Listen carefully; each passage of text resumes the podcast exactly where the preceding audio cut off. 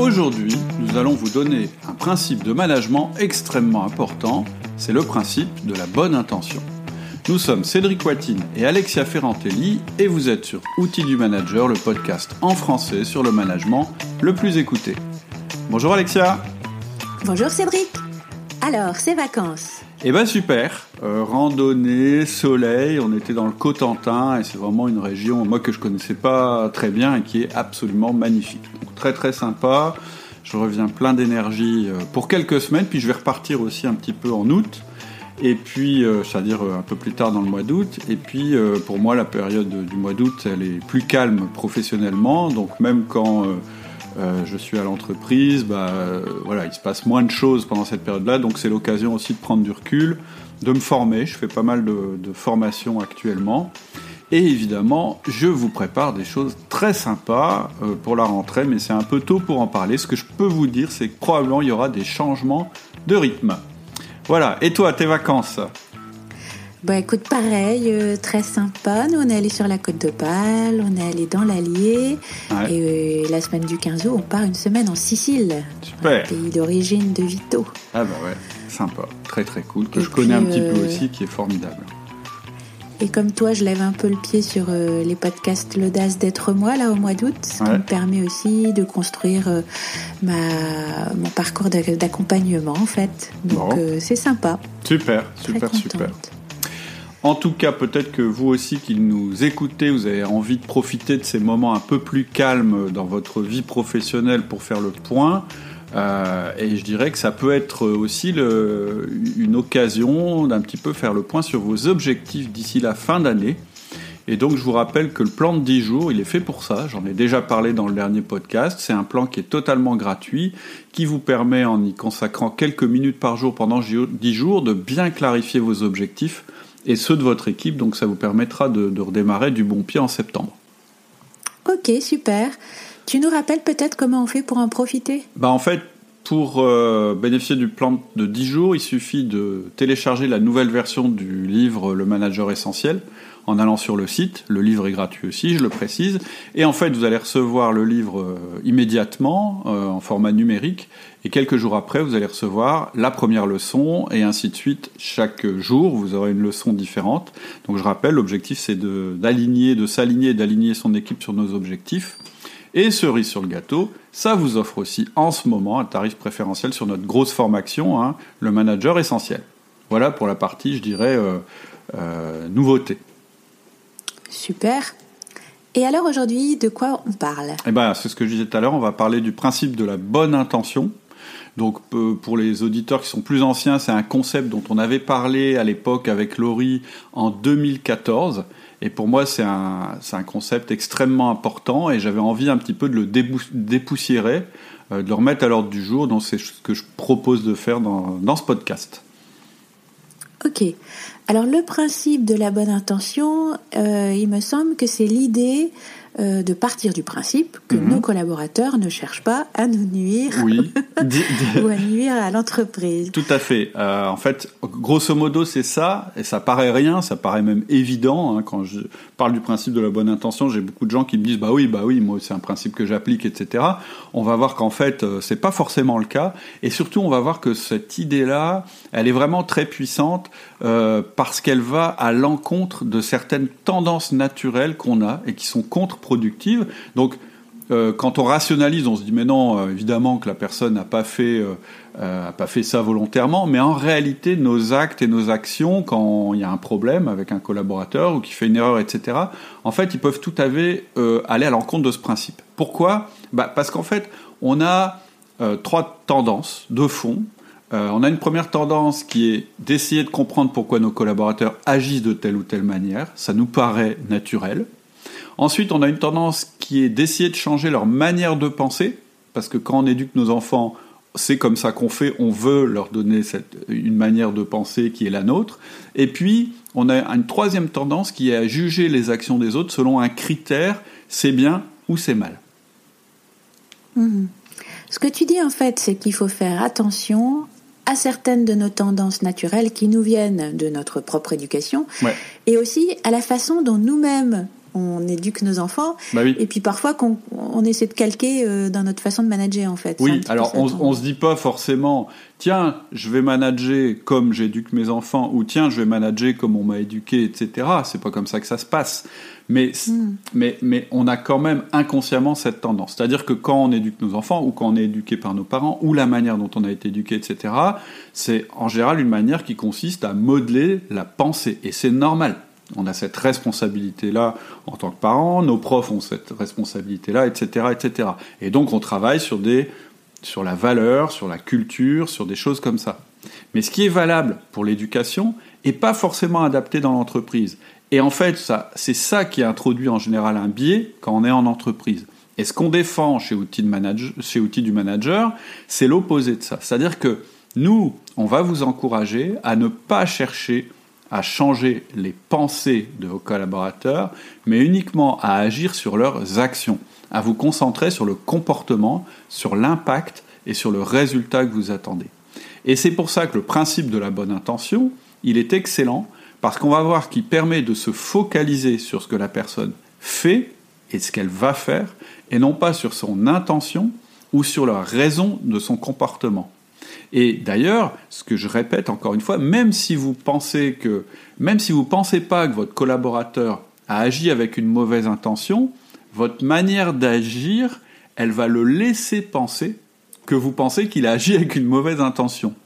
C'est-à-dire que si vous appliquez le système classique de punition-récompense, c'est ce que la personne va penser. Ah, il est en train de me punir parce que j'ai mal agi.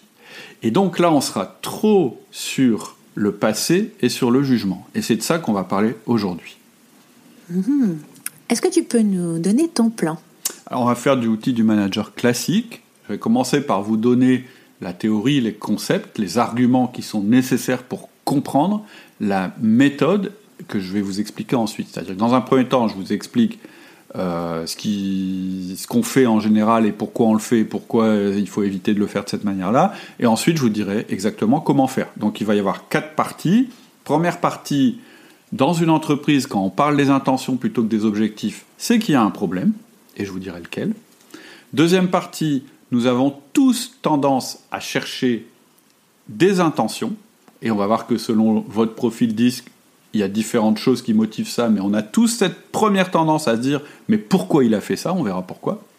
Troisième partie, on va, je vais vous démontrer que partir de l'intention, c'est toujours une mauvaise idée. Ça va à l'encontre de nos obje- de nos objectifs. Et quatrième partie, on va voir comment on va se concentrer sur le comportement de la personne, sur l'impact de ses actions et sur l'avenir. Alors, tu disais d'abord, dans une entreprise, quand on parle des intentions, c'est qu'il y a un problème. Oui, c'est qu'il y a un problème dans l'entreprise. Je m'explique. Dans les derniers podcasts, j'en ai parlé, je crois, je vous ai dit que le caractéristique d'une entreprise, ou plutôt ce qui doit guider une entreprise, c'est son projet, et rien d'autre. Et la fonction de tous les membres de l'entreprise, et c'est la raison pour laquelle ils font partie d'une communauté humaine qui s'appelle l'entreprise, c'est de réussir ce projet. Et donc, ça veut dire que leurs actions, leurs comportements, ce qu'ils font, doivent être évalués par rapport à ce projet et uniquement par rapport à ce projet. Qu'est-ce que ça veut dire pour un manager? Ça veut dire qu'un manager, il ne doit réagir aux actions de ses collaborateurs qu'en fonction de ça. C'est-à-dire que si un collaborateur fait quelque chose qui a un impact sur le projet de l'entreprise, que ce soit positif ou que ce soit négatif, il est en défaut, ce manager. Mais un manager, il ne doit pas non plus réagir à des choses qui ne sont pas reliées à ce projet. Parce que sinon, ça veut dire qu'il utilise son pouvoir pour autre chose. Et donc, toute dérive par rapport à ce principe est dangereuse. Pourquoi? Bah Parce que c'est ça qui génère le règne des petits chefs, de l'abus de pouvoir et d'un jugement qui est motivé par des critères subjectifs, c'est-à-dire des critères qui ne sont pas le projet de l'entreprise. Et donc, je répète, en tant que manager, on vous donne du pouvoir, et ce pouvoir, il n'existe que pour la réalisation du projet. C'est pour ça que je dis que si vous êtes souvent en train de parler avec vos collaborateurs des valeurs, de leurs intentions, etc., ça veut dire que vous ne leur parlez pas assez ou que vous n'avez pas assez défini les objectifs de l'entreprise. Vous devez toujours, quand vous vous adressez à vos collaborateurs, repartir des objectifs de l'entreprise. Ça ne veut pas dire des objectifs chiffrés, très précis, etc., etc., mais l'objectif principal de l'entreprise.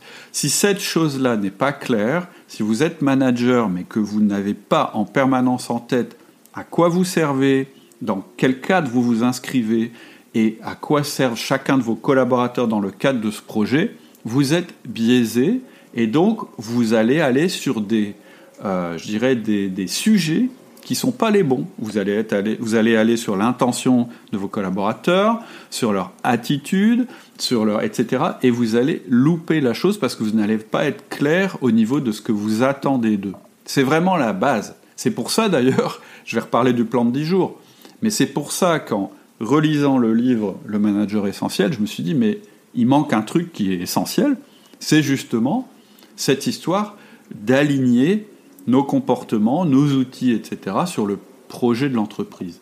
Si vous faites ça, si vous partez du projet de l'entreprise, que vous le connaissez parfaitement, que vous l'intégrez, vous allez être beaucoup plus pertinent dans l'utilisation des outils que je vous donne dans le livre. Si vous n'avez que les outils et pas l'alignement, vous allez forcément louper votre objectif, vous allez dériver et vous allez vous battre sur les mauvaises choses. Donc, c'est pour ça que je dis, pour revenir au, titre de cette partie, c'est que dans une entreprise, quand on est en, en, permanence en train de parler des intentions des gens, etc., etc., c'est qu'il y a un problème sur la définition des objectifs, parce que les intentions ne doivent pas être le sujet principal. Mhm. Est-ce que c'est clair pour toi? Oui, oui, oui, très très clair. Et tu disais après, c'est ta deuxième partie d'ailleurs, on a tous tendance à chercher des intentions. Donc tu dis qu'il s'agit de ne pas être toujours en train de parler des intentions, bien que ce soit notre tendance naturelle. Absolument. En fait, je, je vous demande de vous poser la question, quand un collaborateur fait une énorme erreur, un truc, vous vous dites, mais qu'est-ce qu'il a fait là? Quand vous allez le voir, je pense qu'à 90%, la première question que vous avez envie de lui poser, c'est Mais pourquoi t'as fait ça? Ou pourquoi t'as fait comme ça? Ou qu'est-ce qui t'a pris de faire comme ça? Et c'est normal. Parce qu'en fait, on est surpris, on est fâché, on est déçu, en tout cas, on a une réaction négative. Et notre première intention à nous, quand on a cette réaction négative, c'est à la fois de comprendre, de clarifier, mais qu'est-ce qui lui a pris que vous comprenez pas pourquoi il a fait cette manière-là, et de lui faire sentir en même temps que c'est grave. Et je sais que là, alors que je suis en train de vous dire ça, vous vous dites non, non, je pose pas cette question-là parce que j'y vois une mauvaise intention. Je me la pose pour une autre raison.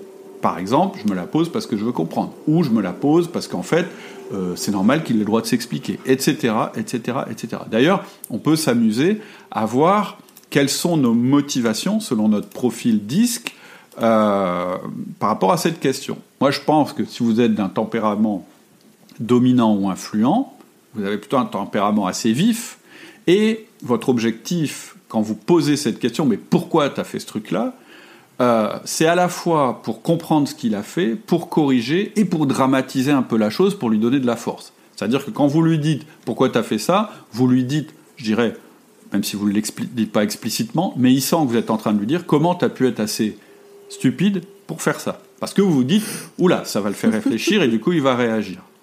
première raison. Une autre raison, et souvent c'est plutôt les profils euh, éventuellement influents mais plutôt stables qui réagissent comme ça, c'est de se sentir trahi. C'est-à-dire que la question pourquoi tu as fait ça, en fait, elle veut dire comment tu as pu me faire ça à moi. Hein, il va être vexé hein, quand il a l'impression que son collaborateur a fait quelque chose qui est mauvais pour l'entreprise, pour l'équipe, etc. Il va se fâcher et il va parler, il va le prendre pour lui. Et puis, dernier cas, si vous êtes consciencieux, mais ça peut aussi toucher les dominants, l'idée c'est de remonter aux causes pour résoudre le problème. En fait, on peut avoir un réflexe qui est je dois comprendre pourquoi cette personne a fait ça, c'est-à-dire, tu connais l'histoire des cinq pourquoi, euh, t'as pas réussi ça, pourquoi? Le gars donne une réponse. Pourquoi? Et tu remontes comme ça aux causes. Et, ça, et c'est une bonne méthode dans certains cas, mais pas du tout pour faire un feedback. Et donc, l'idée du consciencieux, ça va être de remonter aux causes. En fait, je pourrais résoudre le problème, ou mon collaborateur pourra résoudre le problème, si on remonte aux causes. Donc, je vais aller chercher le pourquoi. Donc, voilà, c'est notre réaction initiale, qui est de demander pourquoi. Et euh, la raison, quand on demande le pourquoi, en fait, si on va au fond du fond de la raison pour laquelle on pose cette question, c'est parce qu'on a du mal à supporter ou à comprendre que l'autre soit différent.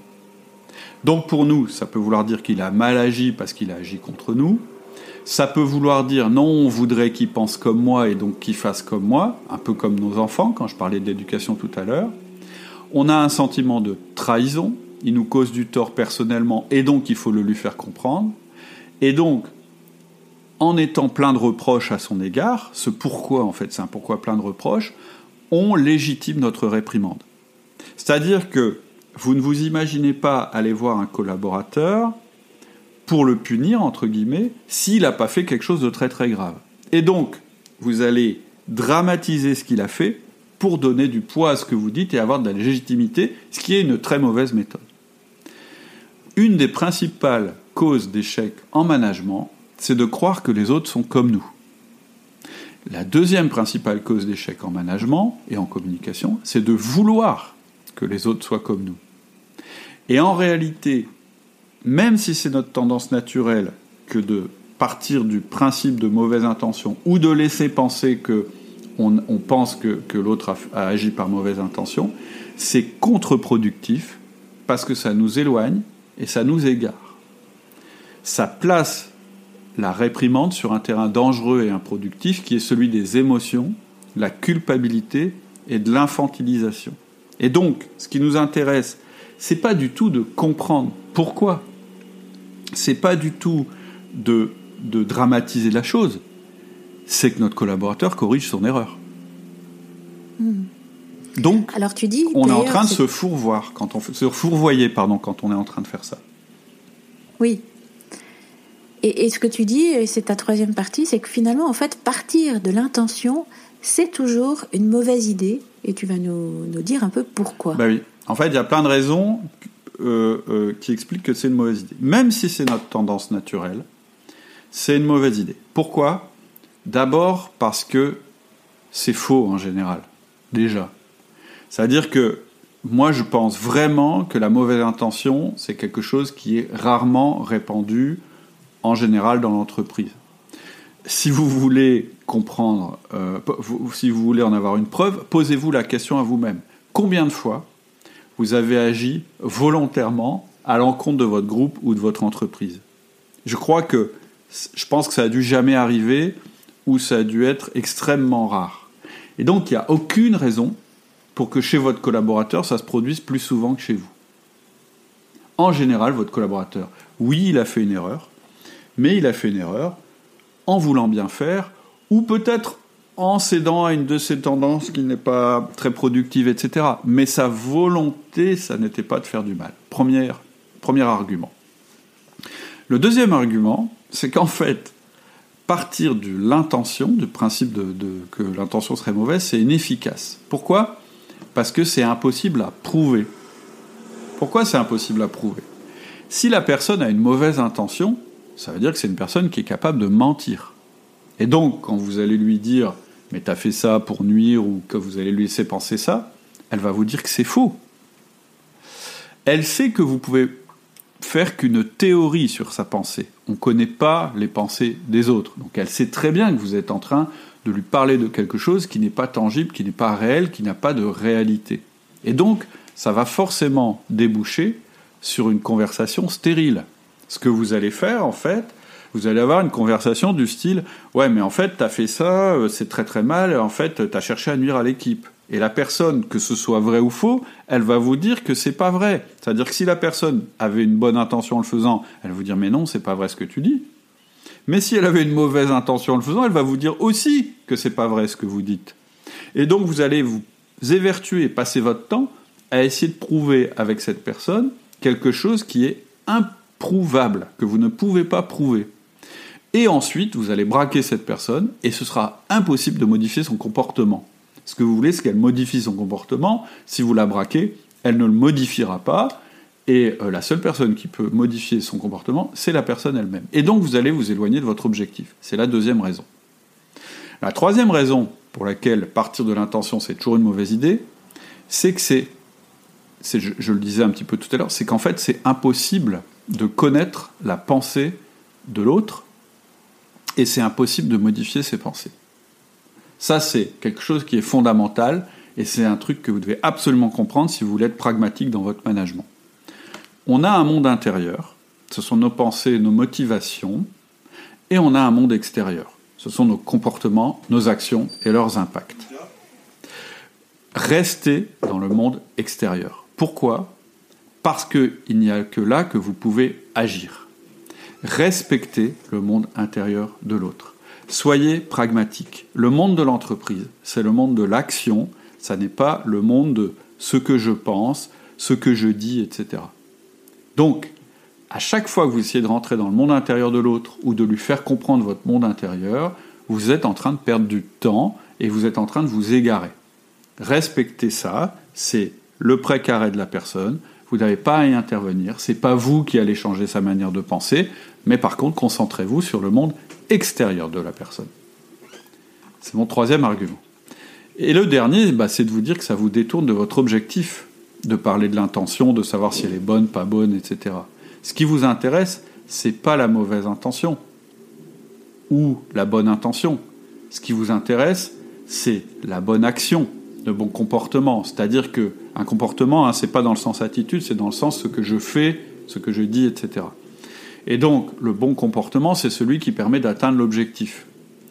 Je vais vous donner une preuve, je vais aller à l'extrême.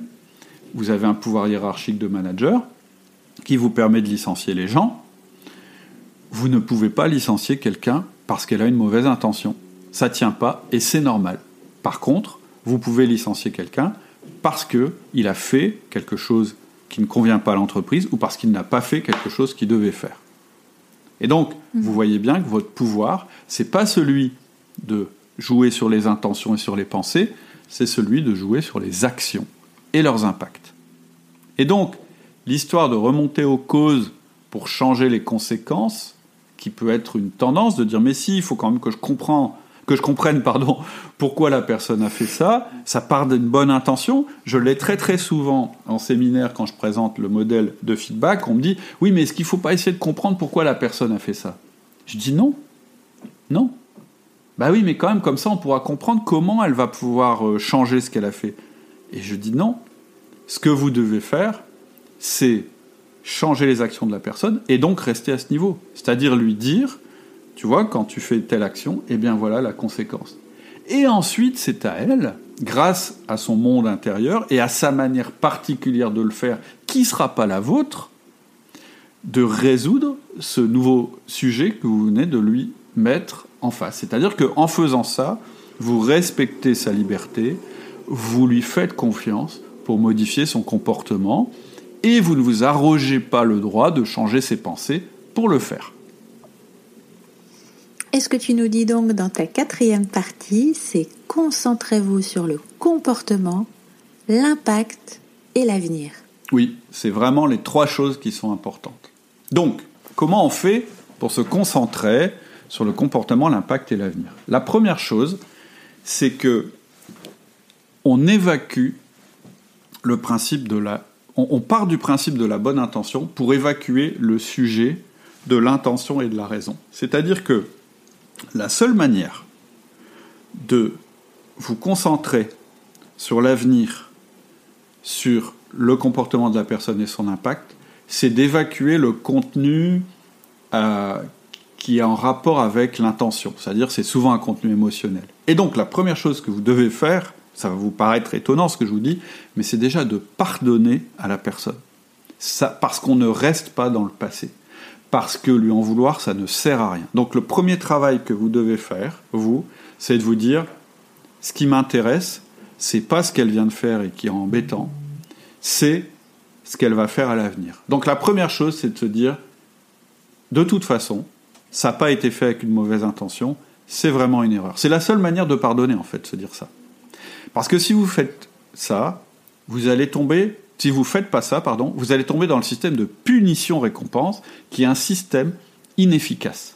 C'est-à-dire que vous allez blâmer la personne sur quelque chose qu'elle a fait dans le passé, or on ne peut pas modifier le passé. Donc ça sert à rien de punir une personne pour quelque chose qu'elle a fait dans le passé. La deuxième raison pour laquelle je vous dis que vous devez partir du principe de la bonne intention pour évacuer le sujet, c'est que vous allez éviter que la personne essaye de vous justifier ce qu'elle a fait et son comportement. C'est improductif qu'elle vous explique. Non, mais j'ai fait ça parce que, parce que, parce que, parce que. Ce qui est intéressant, c'est pas ça. Ce qui est intéressant, c'est oui, mais les conséquences ont été mauvaises. Comment on fait pour que ça se reproduise pas? Et donc, pour vous aider, dites-vous qu'une erreur, c'est jamais une mauvaise intention. C'est autre chose, une erreur. C'est la preuve qu'on a essayé de faire quelque chose. C'est l'occasion d'apprendre quelque chose de nouveau. C'est pour vous l'occasion de rappeler l'objectif de manière concrète. Et d'ailleurs, tout le monde fait des erreurs. Est-ce que vous, vous faites jamais, euh, une erreur? Je ne crois pas. En fait, notre objectif, c'est jamais de ne plus faire d'erreurs c'est toujours de tirer quelque chose de nos erreurs. Eh bien, ça s'applique aussi à votre collaborateur. Le fait que votre collaborateur ait fait quelque chose qui était euh, embêtant, qui était contre-productif par rapport au projet de l'entreprise, je répète, ça veut dire qu'il a essayé de faire quelque chose, donc il y a du positif là-dedans. Ça veut dire que c'est une occasion d'apprendre, parce qu'on n'apprend jamais aussi bien qu'en corrigeant ses erreurs. C'est un processus d'apprentissage de faire des erreurs. Et ensuite, c'est une occasion pour vous de montrer concrètement sur le terrain quel est l'objectif de l'entreprise. Vous savez, le travail que vous allez peut-être faire pendant 10 jours ou que vous avez déjà fait, c'est de clarifier vos objectifs, ceux de votre équipe, etc. Mais ça, c'est du théorique. C'est-à-dire que quand vous, avez vos objectifs, c'est quelque chose qui est écrit sur un papier, ça n'a aucune existence. Comment vous allez rendre ça réel? Eh bien, c'est justement en faisant du feedback aux personnes, en leur disant, tu vois, quand tu fais telle action, ça a tel impact, et cet impact, il est négatif parce que le projet, c'est ça. Donc, c'est votre manière de faire sentir aux personnes, concrètement et dans le quotidien, euh, le sens du projet, la réalité du projet. Et donc, le premier pas à faire, c'est pardonner, parce qu'on ne reste pas dans le passé, et de se dire, il voulait bien faire. Et la manière de pardonner, c'est de se dire, mais en fait, il voulait bien faire, mais ça s'est mal passé. Mhm. Et donc, en fait, ça veut dire que vous allez juger le comportement de l'autre en termes d'impact. Vous allez vous poser la question, est-ce que ce comportement, il est positif ou négatif par rapport au projet de l'entreprise Donc, ça veut dire que le projet doit être clair dans votre texte. Donc ça veut dire que si ce comportement n'a aucun impact sur le projet, vous n'avez rien à dire à votre collaborateur. Par contre, ça veut dire que si ça a un impact positif ou négatif sur le projet, vous devez lui dire quelque chose de la bonne manière. Ensuite, ça veut dire que quand vous allez parler de ce qu'a fait la personne, vous n'allez pas chercher l'intention qu'il y a derrière ce qu'elle fait, vous n'allez pas juger son intention, etc., parce que sinon vous ne respectez pas la personne. Par contre, vous allez décrire le comportement de la personne de manière factuelle et sans jugement. Juger son intention, ce serait pas productif, parce qu'émotionnellement c'est négatif, parce que le jugement il peut toujours être remis en question, et aussi parce que la seule chose que vous voulez changer, c'est son comportement, et donc il faut citer le comportement, ce qui s'est passé, pour que l'impact, dont je parlais juste avant, devienne positif. Et puis enfin, vous allez lui demander de changer, et quand vous allez lui demander de changer, vous allez lui dire en fait que vous avez confiance en cette personne pour changer. Ça veut dire que vous respectez sa manière de penser, puisque vous n'allez pas trouver la solution à sa place, puisque vous n'allez pas chercher le pourquoi à sa place. Et ce sera l'occasion d'être en alignement avec les objectifs d'entreprise. Donc concrètement, ce que je viens de dire, c'est le modèle feedback. Donc je rappelle le modèle feedback. Le modèle feedback, c'est quatre étapes. C'est aller voir la personne et lui dire Puis-je faire un feedback? Vous lui demandez l'autorisation de lui faire un feedback. Ensuite, vous allez lui dire Quand tu et vous allez décrire l'action qu'elle a faite. Voilà ce qui se passe. Vous allez décrire le comportement. Et ensuite, vous allez dire, peux-tu changer ce comportement? Donc quatre étapes, la question, la description du comportement, la description de l'impact et euh, la demande de changement du comportement. Et vous n'allez surtout pas lui demander de changer son intention, parce que ça, c'est dans son domaine. Donc je vais très vite, parce que ce n'est pas l'objet du podcast que de parler du feedback, mais vous voyez bien que partir du principe de la bonne intention, ça vous aide à faire des feedbacks qui sont beaucoup plus efficaces. Voilà pour les quatre parties. Donc, c'est pour ça que je dis que ce principe de la bonne intention, il est excellent, parce qu'il vous permet de vous focaliser sur ce que les gens font, pas sur leur intention, pas sur la raison de leur comportement, et même si jamais vous ne pensez pas que ces gens ont agi avec une mauvaise intention, votre comportement peut les laisser penser que vous, euh, le, vous le supposez, et donc ça va être contre-productif parce que vous allez être dans le système de la punition et de la récompense. Donc, si vous voulez en savoir plus sur le feedback, hein, euh, on a fait des podcasts là-dessus, et c'est un sujet extrêmement important de la formation, le manager essentiel dont je parlais tout à l'heure, c'est un module complet parce que cet outil il est extrêmement important. C'est l'objet du podcast ici, c'était pas euh, de vous dire comment faire les meilleurs feedbacks possibles parce qu'il faut plus de temps, c'était de vous dire voilà, quand il se passe quelque chose euh, de négatif chez vos collaborateurs, ne démarrez pas, n'allez pas les voir en disant mais pourquoi tu as fait ça? Parce que ça y est, vous êtes dans le mauvais principe qui est celui de la mauvaise intention. Et donc votre principe, ça doit être de supposer que quand il y a une erreur, c'était pas intentionnel. Et comme quand vous évacuez ça, vous êtes beaucoup plus disponible pour parler de ce qui s'est passé et euh, de, l'impact de ce qui s'est passé et de demander un changement du comportement. Mhm. Est-ce que tu peux nous rappeler du coup ton plan pour qu'on pour qu'on se remette en tête avant, de, avant la fin de l'épisode? Oui. Euh. Donc le plan, euh, c'est en quatre parties. La première partie, c'est de vous dire que si vous parlez beaucoup des intentions plutôt que des objectifs, vous avez un problème. La deuxième partie, c'était de dire malheureusement, entre guillemets, c'est une tendance naturelle ou je dirais très répandue d'essayer de rechercher les intentions avant tout. On croit bien faire quand on fait ça. La troisième partie, c'était de vous dire que partir de l'intention, c'est toujours une mauvaise idée, parce que c'est improuvable, parce que ça vous détourne de votre objectif, parce que c'est une méthode totalement inefficace. Et donc la quatrième partie, c'était de vous dire concentrez-vous sur le comportement, l'impact et l'avenir. Et pour pouvoir faire ça, bah, partez du principe de la bonne intention. Ça vous mettra dans une bien meilleure condition pour faire un feedback efficace à votre collaborateur. Ok. Et avant qu'on se quitte, est-ce que tu pourrais nous reparler du programme de 10 jours et comment y accéder surtout? Bah, en fait, le, plan de 10 jours, il est assez important. Enfin, je, le, mets en, lumière ici parce qu'en fait, c'est ce qui vous permet justement de clarifier euh, l'objectif. En, fait, c'est assez simple hein, ce qu'on fait dans le programme, euh, dans le plan de 10 jours. C'est que chaque jour, en fait, on, clarifie nos objectifs. C'est-à-dire que on part au départ de la vision de l'entreprise et puis on la décline dans la vision de votre équipe. Ensuite, on détermine vos objectifs Ensuite, on détermine les objectifs de chacun de vos collaborateurs. Et du coup, on voit comment on peut, euh, je dirais, euh, euh, concrétiser ces objectifs à travers les 1 1 qu'on va faire, les feedbacks qu'on va faire, les délégations qu'on va faire, etc. etc. C'est un outil d'alignement. Et c'est pour ça que je pense qu'il est important. C'est pour ça que j'ai voulu le faire de manière totalement gratuite, parce que je pense que c'est vraiment important qu'un manager il ait ça en tête, parce que c'est vraiment ce qui va vous permettre à la fois d'éviter les errances, c'est-à-dire d'aller euh, faire de l'autoritarisme ou au contraire de l'inaction parce que vous ne saurez pas comment vous comporter devant quelque chose que fait votre collaborateur. Ça vous permet en fait d'avoir une espèce de juge de paix et, ça vous permet d'avoir une plus grande efficacité dans votre management. C'est-à-dire de savoir ce que vous pouvez déclencher comme action en fonction du comportement du collaborateur en regard du projet de l'entreprise. Voilà, je le dis de manière un peu simpliste ici. Évidemment, euh, ce dont on parle dans les 10 mails, c'est un petit peu plus élaboré. Mais c'est assez simple, hein, c'est quelques minutes de travail par jour. Hein. D'accord. Voilà, voilà. Bah, écoute, euh, merci Cédric. Ben, je t'en prie, je te remercie aussi. Et puis, on se donne rendez-vous dans un prochain podcast. À bientôt. À bientôt. Au revoir.